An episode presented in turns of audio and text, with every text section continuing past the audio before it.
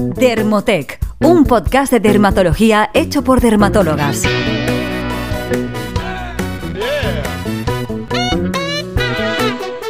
Bienvenidos de nuevo al podcast de Dermotec, un podcast hecho por dermatólogas en el que tratamos los temas más actuales sobre dermatología, estética y cosmética. Ya sabéis que en nuestro podcast os enseñamos a cuidar de vuestra piel y de la de los demás. Yo soy la doctora Sofía de Asís y en el podcast de hoy tenemos también a la doctora Laura Berbegal. ¿Qué tal Laura? ¿Cómo estás? ¿Qué tal? Todo muy bien. Pues nada, si te parece, vamos a contar de qué hablaremos hoy. Eso es, muy bien. Pues eh, hoy vamos a hablar de tatuajes, una forma de arte corporal que está de moda desde hace muchísimos años. De hecho, es una tendencia que, que sigue aumentando y aunque generalmente es algo seguro, pues no está exento de ciertos riesgos y complicaciones. Exacto, eso es. Y hoy os contaremos pues, qué puede pasar si te haces un tatuaje, hablaremos de infecciones, de enfermedades inflamatorias de la piel e incluso de enfermedades sistémicas y alergias asociados a esta, esta práctica. Y por si decidís haceros uno, pues también os, os vamos a contar cómo deben ser los cuidados posteriores. Muy bien, pues empezamos. Eh, vamos a dar algunas cifras. En este momento sabemos que en el mundo occidental más de 80 millones de personas decoran su piel con tatuajes y según algunos estudios se estima que la prevalencia de tatuajes en la población general de países occidentales es alrededor del 10 o 30%, eh, cifras bastante elevadas. Sin embargo, no todo es bonito porque se ha visto que hasta un 10% de las personas tatuadas van a buscar en algún momento la eliminación de estos tatuajes. Además, eh, van, han ido apareciendo nuevas aplicaciones de los tatuajes, como es el maquillaje eh, permanente, el tatuaje de la areola y el pezón, eh, también se utiliza para camuflaje de cicatrices. Entonces, bueno, hay ciertas aplicaciones que, es cierto que, bueno, sí que tienen un aspecto un poco más positivo, vamos a decir. La verdad es que sí. Y además es que, como decíamos, está muy de moda. Mm, a quien no, quien no conocemos a alguien con, con tatuaje, ¿no? ¿Y en qué consiste exactamente un tatuaje? Pues bien, consiste en introducir pigmentos a través de unas microagujas que atraviesan la piel y los depositan de forma permanente. Os aclaramos que hoy no vamos a hablar de tatuajes temporales tipo henna o similares porque si no el tema sería muy muy extenso. Exacto, hoy vamos a hablar eh, de los tatuajes permanentes, los, los temporales ya los dejaremos para otro episodio. Exacto. Y, bien, pues los pigmentos son en su mayoría partículas cristalinas con la insolubilidad como propiedad clave, lo que los hace útiles como tintas para tatuajes permanentes, ¿no? que hemos dicho que era de los que íbamos a hablar. Sin embargo, las sustancias en las tintas para tatuajes se han alterado en las últimas décadas pasando de pigmentos inorgánicos, es decir, metales pesados, a pigmentos orgánicos, como los pigmentos azoicos.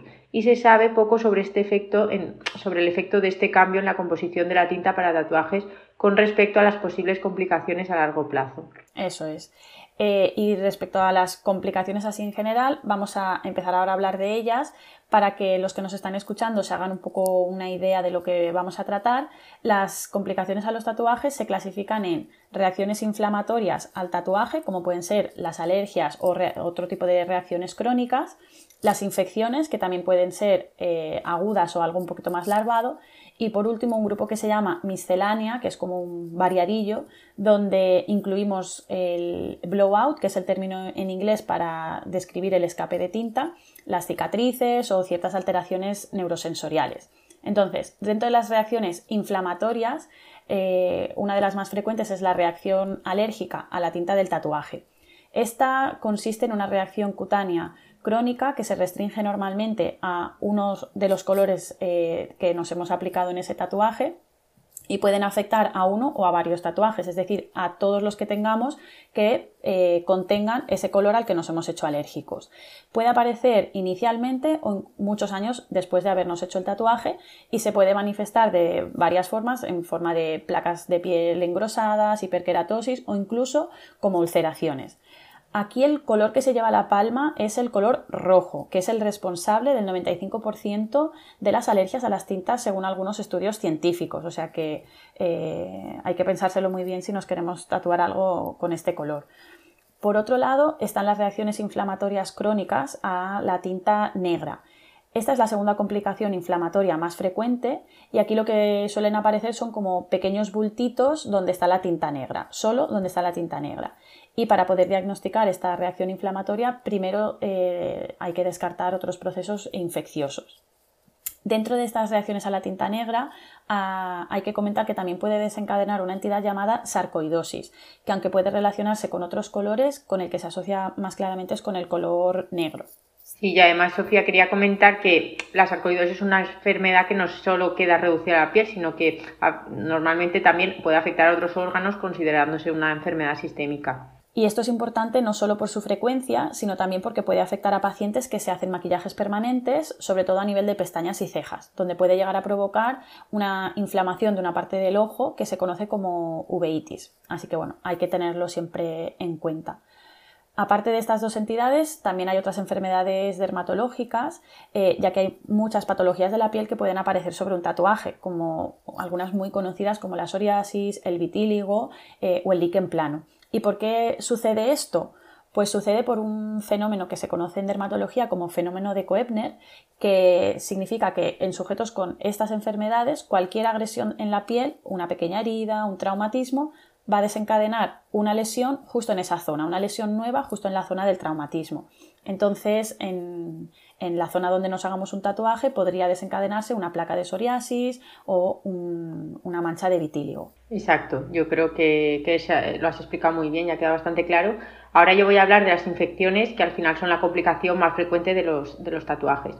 Aproximadamente del 1 al 5% de las personas tatuadas sufren algún tipo de infección bacteriana y las vías de transmisión incluyen agujas, guantes, tinta para tatuar contaminados o también los cuidados inadecuados posteriores que, luego hablaremos de ello. Hoy en día la mayoría de las infecciones la verdad es que son superficiales, de origen bacteriano y ocurren a los pocos días de tatuarse, como por ejemplo un impétigo. Sin embargo, pueden ocurrir infecciones más extensas o más graves, tipo una celulitis, una erisipela o ya cuadros más graves como una endocarditis, una fascitis necrosante. La verdad es que es poco frecuente, pero, pero puede pasar.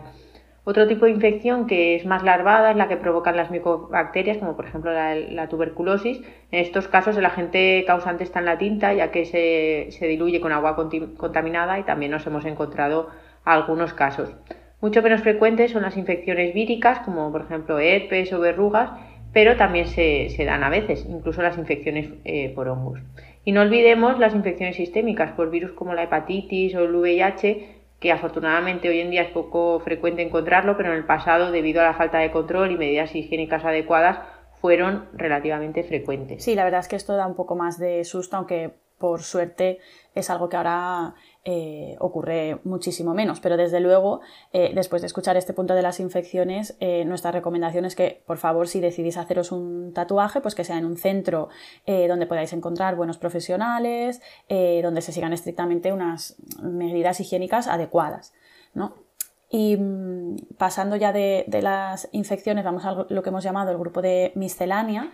Eh, yo no conocía este primer punto, no sé si tú, Laura, sabías que se llamaba así, pero eh, lo que hemos comentado en inglés, el blowout, que es la aparición de un halo de pigmento que aparece rodeando el tatuaje, justo en, los bordes, que se, se, forma justo en el momento en el que nos hacen el tatuaje, o sea, es algo que se aprecia directamente y se debe a la fuga o a la difusión de la tinta hacia capas más profundas como el tejido eh, subcutáneo. Entonces se queda como una sombra, son estos tatuajes que tienen como un halo borroso y esto es algo que no da ningún síntoma, pero sí que es cierto que, queda muy inestético y se, cree que es debido a que la, la aguja o el pigmento no se ha depositado en la capa que tocaba. Luego están las... Ahora que lo dices, la verdad es que sí que... O sea, que lo, he visto, esto que me cuentas, pero el nombre de Blowout no, no lo había ¿verdad? Bueno, cada, en cada episodio aprendemos algo. sí. Y lo, que comentaba ahora a continuación es que están también las alteraciones neurosensoriales, que esto simplemente es que aparece dolor o picazón de forma eh, crónica limitado a la piel que ha sido tatuada, sin que exista ninguna anomalía eh, ni a nivel de histología si se hace una biopsia, ni a nivel clínico, o sea, la piel tatuada es de apariencia normal, pero sí que eh, los pacientes presentan estos, estos síntomas y la verdad es que el tratamiento no, no hay ningún tratamiento eh, realmente eficaz para, esto. Y luego, por, último, pues algo que es obvio, ¿no? Que, algún paciente puede no cicatrizar bien, con lo cual el tatuaje puede llevar como una secuela permanente una cicatriz. Estas pueden ser muy variadas clínicamente y su aparición Depende de la técnica del tatuador, de los cuidados posteriores, de si el paciente sufre alguna complicación, si ha tenido alguna infección, eh, pero luego también influye pues, la predisposición de cada individuo, como, cómo cicatriza cada persona. Si uno sabe que cicatriza mal, desde luego, o por ejemplo, pacientes que tienen queloides me han preguntado en la consulta si pueden hacerse un tatuaje o si yo se lo les recomiendo hacérselo y claro, eh, no es muy buena idea hacerte un tatuaje si tienes una cicatrización anómala, porque entonces cuando cubre la piel del tatuaje probablemente no cure bien, ¿no? Exacto. Además, bueno, ahora os vamos a contar también un poco cómo cuidarlo porque sabemos que a pesar de haberos contado todas estas complicaciones, pues al final mucha gente va a seguir haciéndoselos. Entonces, además, bueno, alguna de nosotras lleva algún tatuaje, ¿verdad, Sofía? Sí, sí, la verdad que yo sí que me lo hice, me lo hice hace... Confiesa. me lo hice hace años, eh, antes de ser dermatóloga, cuando estaba en la universidad. No me arrepiento para nada, porque la verdad es que luego fue todo, todo bien pero es cierto que en aquel momento yo eh, desconocía los, riesgos de, tatuarme y, no era consciente, no tenía esa información en, mi poder. Pero, pero bueno, eh, en este momento no, sé si me lo haría conociendo todos los riesgos que, conlleva. Claro, la verdad es que una vez sabes los riesgos, ¿no? Por eso yo creo que los dermatólogos pues no somos muy fans, pero yo tengo que reconocer que más de una vez he estado tentada y algunos me parecen preciosos, vamos. Pues nada, y si te arrepintieses, ¿hay algo que se pueda hacer bueno, ahora que, estamos hablando de esto? Claro, sí, nosotros hemos dicho al principio del, episodio que hasta un 10% en Occidente, hasta un 10% de las personas tatuadas eh, quieren eliminar los tatuajes y sí que es verdad que existen métodos súper eficaces hoy en día, eh, se utilizan los, los láseres para esto, pero, pero bueno, esto va a dar para otro episodio completo, entonces lo dejamos, pero sí que, sí que hay láseres a día de hoy que, que dejan unos resultados eh, excelentes si, si, las manos que lo hacen son, tienen experiencia y, saben manejarlo, la verdad que sí. Sí, sí, la verdad es que no es fácil quitar tatuajes, hacen falta varias sesiones, pero hay gente, como tú dices, experta en, el tema. Y bueno, venga, vamos a retomar el tema. Eh, para los que os hagáis los tatuajes, en cuanto a cuidados posteriores, pues lo, lo ideal sería eh, para empezar, como ya ha dicho Sofía, antes de hacer el tatuaje, pues elegir muy bien el centro donde os lo vais a hacer. Luego, si padecemos ciertas enfermedades, que también lo hemos comentado, ¿no? El fenómeno este de Kepner del que hablábamos, pues si tenéis psoriasis, vitíligo, líquen plano o cicatrizáis mal, pues como hemos dicho, lo mejor va a ser evitarlos. Aún así, si os lo hacéis, pues una vez hecho siempre limpieza adecuada, dos veces al día con un jabón suave, secar a toquecitos sin frotar para no irritar la zona utilizar luego pomadas epitelizantes para ayudar a la cicatrización. A nosotros, por ejemplo, algunos ejemplos que podemos dar de los que nos gustan es el de Cicaplas Baume con protección SPF 50 del arroz posé o epitelial AH también con fotoprotección SPF 50 de Aderma que han sacado un producto especial para, para tatuajes. Algo imprescindible también es la fotoprotección, o bien con estas cremas epitelizantes que hemos dicho que ya la contienen, o simplemente tapando el, tatuaje de forma física. Luego también es importante no retirar las costras. Sí, la verdad es que esos son los cuidados eh, básicos, es algo sencillo y entonces, bueno, no, eh, no es muy complicado eh, cuidar bien un, tatuaje, entonces, como no cuesta nada, os animamos a que, a que cumpláis estos, estos pasos si decidís tatuaros. Y por último, pese a que como dermatólogas recomendamos evitar los tatuajes, sí que queremos desmontar algunos mitos eh, al respecto. Uno, con un tatuaje en la zona lumbar no me pueden poner la epidural. Esto es falso. Se trata de un procedimiento seguro, tal y como han avalado las revisiones científicas que se han hecho sobre este tema de forma reciente. 2. La tinta del tatuaje puede provocar cáncer. Esto en este momento es algo falso. Según la evidencia científica actual, esto no ha quedado demostrado en ningún estudio, aunque, como siempre decimos, lo ideal es la realización de estudios a gran escala, que se vayan actualizando y es algo sobre lo que se tiene que seguir investigando, sobre todo si se van cambiando las eh, composiciones de las tintas de los tatuajes. 3 con un tatuaje no me pueden hacer una resonancia. Esto también es falso. Sí se puede hacer una resonancia y es un procedimiento seguro. Sin embargo, algunos pacientes, de forma excepcional, eh, han experimentado calor o molestias en la piel tatuada mientras se hacían la resonancia, aunque esto es algo realmente infrecuente y una vez termina la resonancia, eh, la piel queda indemne y no, no, hay ninguna alteración posterior, digamos. Exacto. Y ya para, para, ir terminando, ¿no? decir que no todos los tatuajes son iguales o tienen el mismo propósito, y es que se han desarrollado unos dispositivos novedosos para el seguimiento de ciertas enfermedades. Se trata de unos biosensores en forma de tatuaje dérmico colorimétrico que se usan para la detección de múltiples biomarcadores relacionados con la salud, como por ejemplo puede ser la glucemia en los diabéticos. Estos tatuajes lo que hacen es medir en el flujo intersticial de la piel esos parámetros y cambian de color en función del resultado, por ejemplo avisando al paciente o al sanitario si hay alguna anomalía. Por lo que mm, verdaderamente son un avance y seguro que, que cada vez los vamos a ver más y al final lo, lo, veremos como algo habitual, yo creo. Cierto, sí, sí. La verdad es que la medicina avanza a veces a pasos agigantados. A mí también me sorprendió este tema cuando eh, preparaba el episodio. Me parece súper interesante. Entonces, pues eso, como, como muy bien has dicho, no todos los tatuajes son iguales y, y la verdad es que estas cosas eh, mejoran muchísimo ¿no? la calidad de vida de, de los diabéticos porque no se tienen que estar pinchando, por ejemplo, para saber cuál es su glucemia después de cada comida, porque al final son muchas eh, mediciones al día y, yo creo que estas cosas mejoran mucho la, calidad de vida de, los pacientes crónicos. Y bueno, ya nos despedimos. De, recordad que os dejamos un resumen de cada episodio con la información más relevante en nuestro blog www.dermotech.com y sobre todo en nuestro perfil de Instagram, arroba dermotech.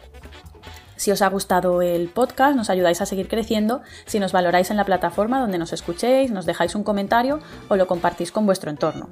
Y nada, nos despedimos, que tengáis una feliz semana y nos volvemos a escuchar en 15 días. Adiós, adiós. Adiós, chao. Más información en dermotech.com.